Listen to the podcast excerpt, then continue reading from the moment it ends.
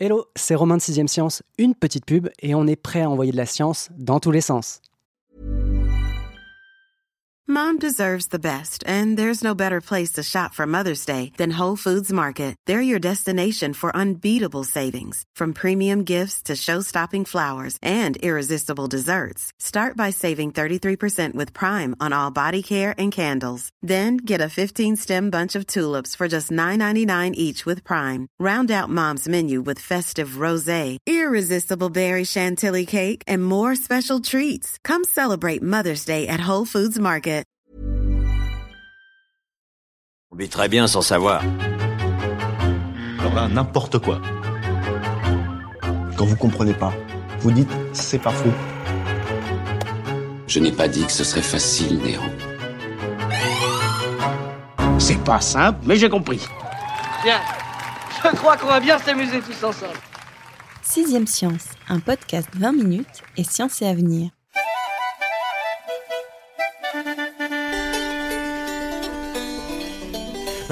Bleue cherche de l'eau pour déboucher tous ses tuyaux. La baleine bleue cherche de l'eau pour déboucher tous ses tuyaux.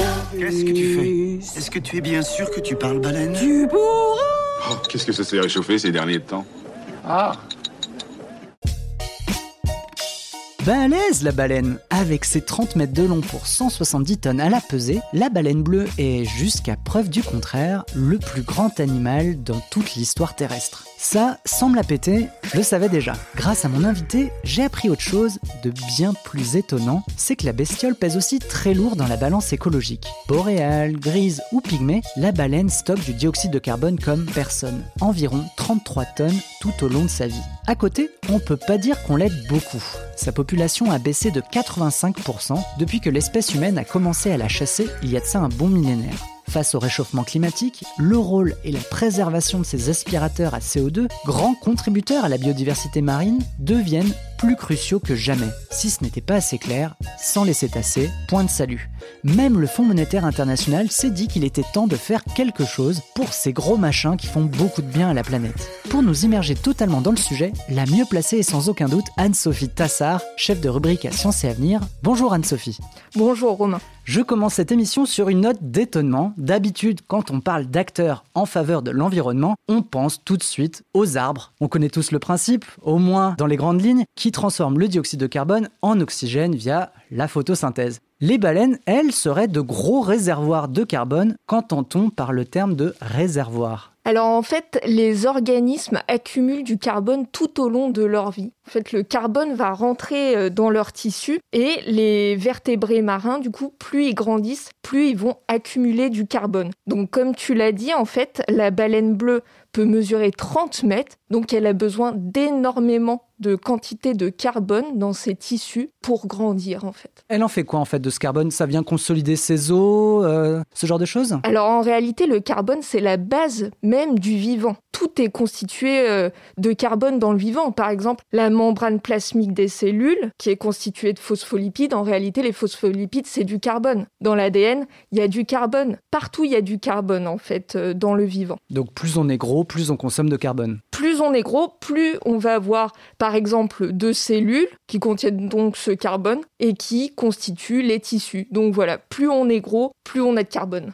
Et j'utilise la grande catégorie des baleines hein, sur cet épisode, mais est-ce qu'on parle de toutes les baleines, sachant que j'ai cru comprendre que sous ce terme, qui recouvre un peu tous les cétacés, il y a les vraies baleines, hein, la baleine bleue, euh, la baleine grise, boréale, etc., qui ont des fanons, et, alors j'ouvre de gros guillemets, des fausses baleines qui sont euh, des baleines à dents comme euh, le grand cachalot ou l'orque. Voilà, alors finalement, dans le papier qui a été publié dans Sciences et Avenir, on évoque des études qui évoquent en fait les Great Wall, c'est-à-dire qu'il ne va pas y avoir seulement les mysticètes, donc c'est-à-dire les, les cétacés à fanon, il va y avoir aussi le cachalot qui va être compris. Parce que les Américains, qui ont fait euh, la plupart de ces études-là, comprennent le cachalot qui vont venir rajouter aux baleines à bosse, aux baleines bleues, etc., qui sont les vraies baleines, comme on dit. Très Non, ben voilà, maintenant je sais exactement de quoi on va parler pendant l'émission. Alors on l'a dit, elles peuvent être gigantesques jusqu'à 30 mètres de long, mais qu'est-ce qui fait que les baleines sont de si précieux alliés contre le réchauffement climatique? J'ai cru comprendre que la taille ne faisait pas tout, mais que eh, c'était des animaux qui pouvaient aussi vivre très longtemps.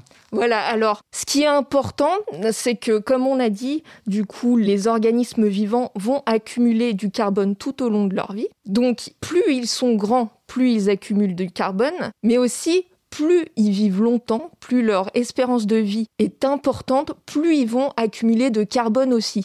Et les baleines sont finalement très fortes pour ça parce qu'elles ont une espérance de vie de plusieurs dizaines d'années. Et puis il y a l'exemple qui est vraiment euh, l'exemple extrême, c'est la baleine boréale qui peut vivre 200 ans. L'autre jour, on a passé deux heures au-dessus des Açores à regarder les baleines. J'adore ça, les baleines. Quand on dit du coup qu'elles stockent le dioxyde de carbone, mais qu'est-ce qu'elles en font quand elles meurent? C'est-à-dire que une fois que euh, la baleine décède, qu'advient-il de ce carbone? Est-ce qu'il est relâché? Et qu'au final, euh, ce rôle finalement de stock et de réservoir n'est que temporaire? Alors non, ce rôle de garde-meuble du carbone va durer dans le temps. Parce que finalement, quand une baleine meurt de cause naturelle, c'est-à-dire que c'est pas une baleine qui va être pêchée par des baleiniers, c'est pas une baleine que l'on va sortir de l'océan, finalement, elle va couler. Elle va couler au fond de l'océan, elle va toucher le plancher océanique et le carbone qu'elle a accumulé va pouvoir s'incorporer aux sédiments. Une fois que ça s'est fait, et eh ben finalement ce carbone, il est éloigné du carbone atmosphérique, de l'atmosphère, il est éloigné pendant des siècles et des siècles tu dis quelque chose d'important, c'est-à-dire que pour qu'elle soit vraiment actrice justement contre le réchauffement climatique, contre les gaz à effet de serre, etc., faut que la baleine ait une vie normale, parce que si jamais elle est pêchée, tuée et consommée, finalement, son action, elle est totalement contrecarrée.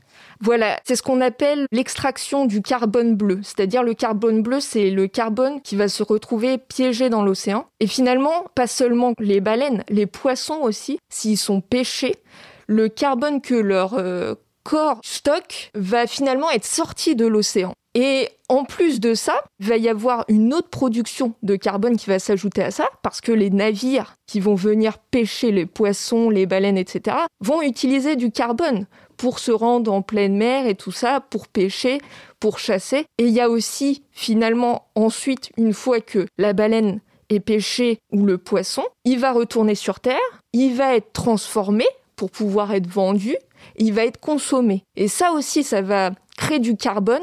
La consommation par l'être humain va créer du carbone et la transformation du poisson va créer du carbone. Et si on revient plus précisément aux baleines, à quel point ce capital est-il menacé aujourd'hui? Je l'ai dit en introduction, j'ai un peu spoilé, 85% de la population a disparu depuis que l'homme chasse la baleine. Oui, alors, selon le WWF, sur 13 espèces de baleines à fanon, il y a près de la moitié qui sont menacées. Et il y a des espèces qui ont été chassées pendant euh, la grosse période de chasse baleinière qui a duré pendant près de 1000 ans et qui ont encore aujourd'hui du mal à se remettre, c'est le cas notamment des baleines bleues que tu évoquais tout à l'heure, qui ont du mal à se remettre de cette période de chasse encore aujourd'hui. Les populations ont du mal à se rétablir. Et la préservation et la survie de ces populations est d'autant plus importante que la baleine ne fait pas que stocker le dioxyde de carbone, elle contribue autrement à ce que euh, le carbone soit stocké. Oui, alors la baleine, finalement, elle va permettre le stockage du carbone de deux façons. Donc une manière directe, elle va incorporer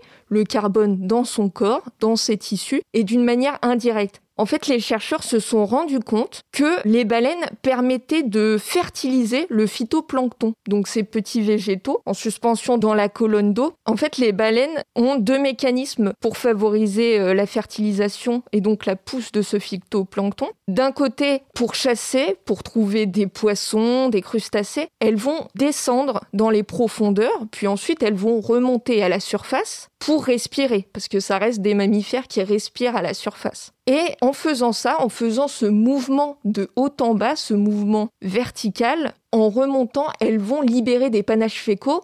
Finalement, ce sont leurs déjections. Hmm.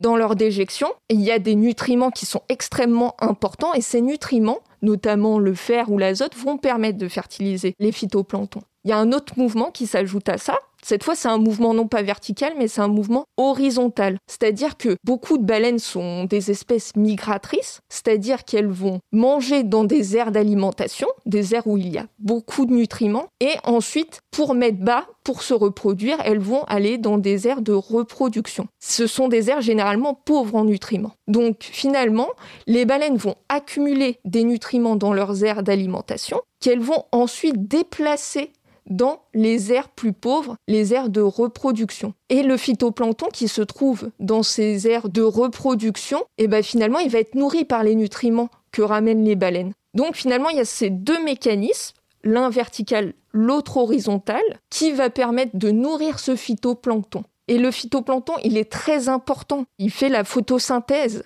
Donc, c'est-à-dire qu'il va capter le CO2 atmosphérique. Et plus il y en a, bah, plus il y a de CO2 atmosphérique qui est capté. Débarrassons-nous de tout ce qui n'est pas nécessaire. Voyageons léger. Allons chasser de l'orque. Bon, on a bien mis en avant quand même le rôle de la baleine, mais est-ce que finalement euh, elles sont la clé, ou en tout cas une partie de la clé pour euh, annuler, ou en tout cas contrecarrer, ou espérer le faire, le réchauffement climatique? Les baleines sont un puits de carbone. C'est pas le plus efficace, j'ai eu des remarques disant oui, mais finalement les baleines, c'est qu'une petite partie, c'est pas le plus efficace. Je suis d'accord, c'est pas le plus efficace pour capter le carbone. Mais ce que les chercheurs avancent, c'est que de toute façon, elles ont le droit de vivre, leur population doit être établie. C'est un fait, c'est comme ça. Et de ce fait, elles vont augmenter leur capacité à capter du carbone. Et même si ce ne sont pas les meilleurs puits de carbone, hmm en les préservant, en augmentant leur population, on va stimuler l'écosystème marin. Elles ont leur rôle à jouer comme toutes les espèces. Et du coup, on aura un océan en meilleure santé et un océan plus prompt à capter lui-même le carbone. Finalement, elles ont un rôle que l'on peut définir comme mineur, mais un rôle mineur plus un rôle mineur plus un rôle mineur, finalement, c'est ça qui change la donne. Est-ce que de ton côté, tu as vu des actions on va dire, puissante entreprise pour euh, justement rétablir la population euh, de baleines, pour qu'elle puisse jouer ce rôle à fond. Parce que c'est vrai que moi, j'ai découvert euh, justement avec ton article la contribution des baleines à la régulation du réchauffement climatique. Et finalement, j'imagine qu'il n'y a pas énormément de pays ou d'institutions qui se sont élevés pour protéger les baleines contre la surpêche et favoriser justement la lutte contre le réchauffement climatique. Alors, il y a des actions qui sont menées de toute façon, il y a des actions qui sont menées par les ONG, comme toujours. Et puis, il y a des actions qui sont menées par la Commission baleinière internationale. C'est un organisme qui n'est pas forcément très connu du grand public, mais c'est un organisme qui est là pour les protéger et pour établir qui peut ou non pêcher des hmm. baleines. Et quels sont les moyens du coup de cette commission baleinière internationale, donc cette CBI, pour euh, protéger et encourager euh, la survie et la préservation de la population baleinière? Déjà, elle va regrouper différents acteurs qui vont se rassembler au sein de comités, donc des comités de conservation, comités scientifiques, qui vont discuter qui vont voter des motions et qui vont conduire à de nouvelles études. Et ensuite, ces nouvelles études vont finalement souligner le rôle des baleines. Du coup, cette importance va être diffusée auprès des gouvernements, auprès de ceux qui décident. Hmm. Finalement, là, en avril en mai, par exemple, il y a le comité scientifique de la Commission baleinière internationale qui va se réunir. Et notamment, ce qu'ils vont faire en se réunissant, c'est qu'ils vont discuter des manques de données qu'on a encore concernant le rôle des baleines dans la captation du carbone. Et finalement, réfléchir à ce qu'on ne sait pas encore, c'est conduire à de nouvelles études pour comprendre et mieux comprendre c'est aussi mieux protégé. Est-ce que tu penses que justement cette commission peut avoir du poids vis-à-vis de gouvernements comme le Japon, dont on sait que le pays est quand même assez friand de euh, la chair de baleine dans son alimentation? Bien sûr, finalement, les acteurs qui constituent la commission baleinière internationale, donc il y a des États hein, dedans, en fait, ils vont définir qui peut chasser ou non les baleines. Jusqu'il y a encore peu de temps, le Japon chassait les baleines sous couvert de recherche scientifique.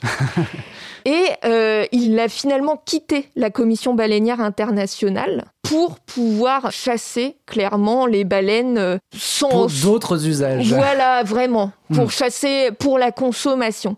Et finalement, c'est quelque chose qui est important parce qu'en quittant la Commission baleinière internationale et en chassant clairement les baleines, le Japon n'a plus le droit de se rendre dans l'océan austral, qui est une zone protégée, pour chasser les baleines. Il doit le faire dans ses propres eaux. Et ça, c'est très important. Et quels sont les dispositifs ou les idées qui émergent pour euh, souligner ou en tout cas euh, réunir davantage d'acteurs pour la préservation des baleines J'ai cru voir dans le dossier des idées assez originales comme l'idée de rémunérer en quelque sorte les baleines.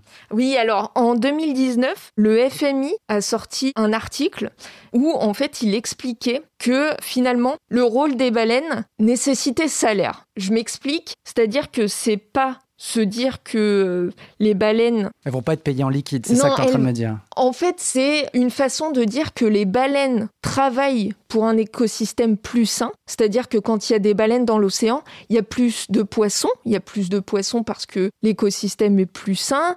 On a vu que les baleines captaient le CO2, donc ça c'est pareil. Ça rend bien service aux humains. Et aussi, il y a le whale watching qui s'est beaucoup développé dernièrement, c'est-à-dire le tourisme où on va observer euh, les baleines au large des côtes et tout ça. Je crois que ça pèse 2 milliards de dollars dans le monde quand même. Donc c'est une façon de dire, voilà, les baleines travaillent pour l'être humain, pour le bien-être de l'être humain, bien sûr, elles le font pas volontairement. Donc elles méritent salaire comme n'importe qui. C'est une forme de compensation. Et partant de ça, en fait, l'idée ce serait de débloquer de l'argent pour pouvoir agir, c'est ça hein, Voilà, finalement l'idée c'est de dire voilà ce que font les baleines pour l'humanité, donc vu qu'elles jouent ce rôle, il faut donner de l'argent pour les protéger car le rôle est extrêmement important. Donc le FMI, il a estimé cette valeur d'une baleine de taille moyenne à 2 millions de dollars et il évoque aussi la possibilité de mettre en place des mécanismes financiers qui tendraient à préserver ces baleines. Alors par mécanisme financier,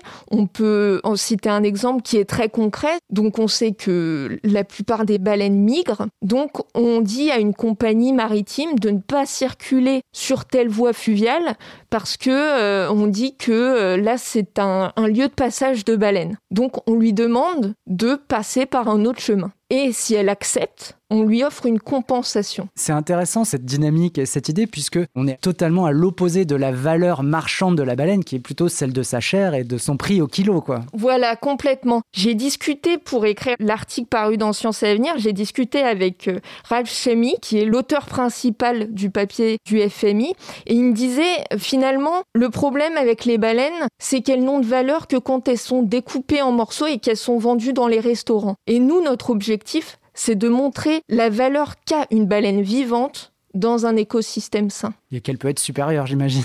Bien sûr, la valeur d'une baleine vivante est bien supérieure à sa valeur morte. Tu tues une baleine T'auras les écolos, t'auras Greenpeace, t'auras le commandant Cousteau sur le dos. Il y a aussi une difficulté qu'a ce projet et tous les autres, c'est que finalement, les baleines font partie d'une sorte de patrimoine humanitaire, c'est-à-dire qu'elles sont dans les eaux internationales, elles sont un peu partout. Du coup, c'est assez compliqué, j'imagine, de réunir des acteurs pour euh, protéger une ressource qui est commune. Alors que quand c'est la ressource d'un seul pays, on imagine que ce pays va plutôt faire en sorte de la préserver ou de l'utiliser. C'est ce qu'on appelle la tragédie des biens communs. Finalement, la tragédie des biens communs, c'est quand on a une ressource, vivante ou non, qui est partagée par de nombreux pays tout autour du globe. Par exemple, l'atmosphère, l'atmosphère terrestre. On sait que cette ressource est extrêmement importante, on sait qu'il faut la préserver, mais il y a tellement de personnes qui sont liées à cette ressource, tellement d'États, d'entreprises, d'individus que la coordination pour préserver la ressource est extrêmement compliquée. Et les baleines, c'est exactement la même chose. C'est très compliqué de coordonner les États, de coordonner des entreprises, de coordonner les gens pour pouvoir les protéger. tu termines ton dossier de façon plutôt positive, avec des espérances. Enfin, tu crois justement à ces initiatives de la CBI et du FMI pour que la population de baleines euh, croisse dans les années à venir? Je suis une inéternelle optimiste, donc j'y crois. Super. j'y crois. Euh, par contre, voilà, je sais que l'Union internationale pour la conservation de la nature, qui est connue notamment pour sa fameuse liste rouge des espèces menacées, généralement les gens connaissent plus la liste rouge que l'UICN, elle n'est pas sûre que certaines espèces de baleines pourront se rétablir dans les prochaines années. Voilà, ça reste très compliqué. Mais je pense sincèrement que les gens prennent conscience de l'importance de la biodiversité et notamment de celle des baleines le whale watching, même s'il n'est pas toujours fait dans de bonnes conditions parce qu'il y a certains bateaux qui s'approchent trop près des baleines, etc., c'est une façon finalement pour les gens de prendre conscience de la beauté de ces animaux et de leur importance. C'est d'autant plus important de sensibiliser la population et de rappeler le danger du réchauffement climatique que finalement, face à ce cercle vertueux qui essaye de mettre en place la CBI et euh, le FMI avec différentes euh, solutions, il y a un cercle infernal qui est celui du réchauffement climatique qui pourrait impacter les baleines via l'augmentation de la température de l'eau qui pourrait affecter, j'imagine, leur alimentation, leur environnement, etc. Tout à fait. Si les baleines peuvent en partie capter le carbone via l'alimentation, ça n'empêche pas que la hausse du carbone atmosphérique est un danger pour elles en fait. J'ai discuté avec une chercheuse américaine, Heidi Person, qui m'a expliqué que le problème numéro un, c'est le changement dans la disponibilité des proies en raison des variations de température à la surface de l'eau et de l'acidification des océans. Par exemple, on est pratiquement sûr que c'est à cause du manque de proie que les baleines grises du nord-est du Pacifique meurent de faim. Ok, carrément. Elles arrivent dans leurs aires de reproduction, donc elles sont censées avoir quitté leurs aires d'alimentation, donc être bien nourries. Elles arrivent extrêmement maigres et elles sont épuisées. Donc euh, il y a un article sur le site de Science et Avenir à ce sujet où il y a des photos, euh, de tristes photos de baleines grises euh, très très maigres. voilà. T'es en train de me dire qu'on va terminer l'émission sur des photos de baleines au bord de la mort, quoi. Très bien. C'est assez ou pas, l'avenir nous le dira, mais on croise les doigts et les nageoires pour que ce soit le cas. Pendant que vous avez encore les oreilles dans l'eau, j'en profite pour vous harponner. Amicalement, j'entends. Hein. Dans le grand océan du podcast, Sixième Science est plus proche du baleineau que du menu fretin, mais il a encore une belle marge de progression devant lui. Alimentez-le de commentaires positifs, nourrissez-le d'étoiles et surtout, parlez de nous à vos amis. Anne-Sophie, merci pour ton aide et bravo pour ta première sortie dans les eaux de 6ème Science. Merci Romain. À dans deux semaines et n'oubliez pas, vraie baleine ou cachalot, on envoie de la science dans tous les sens.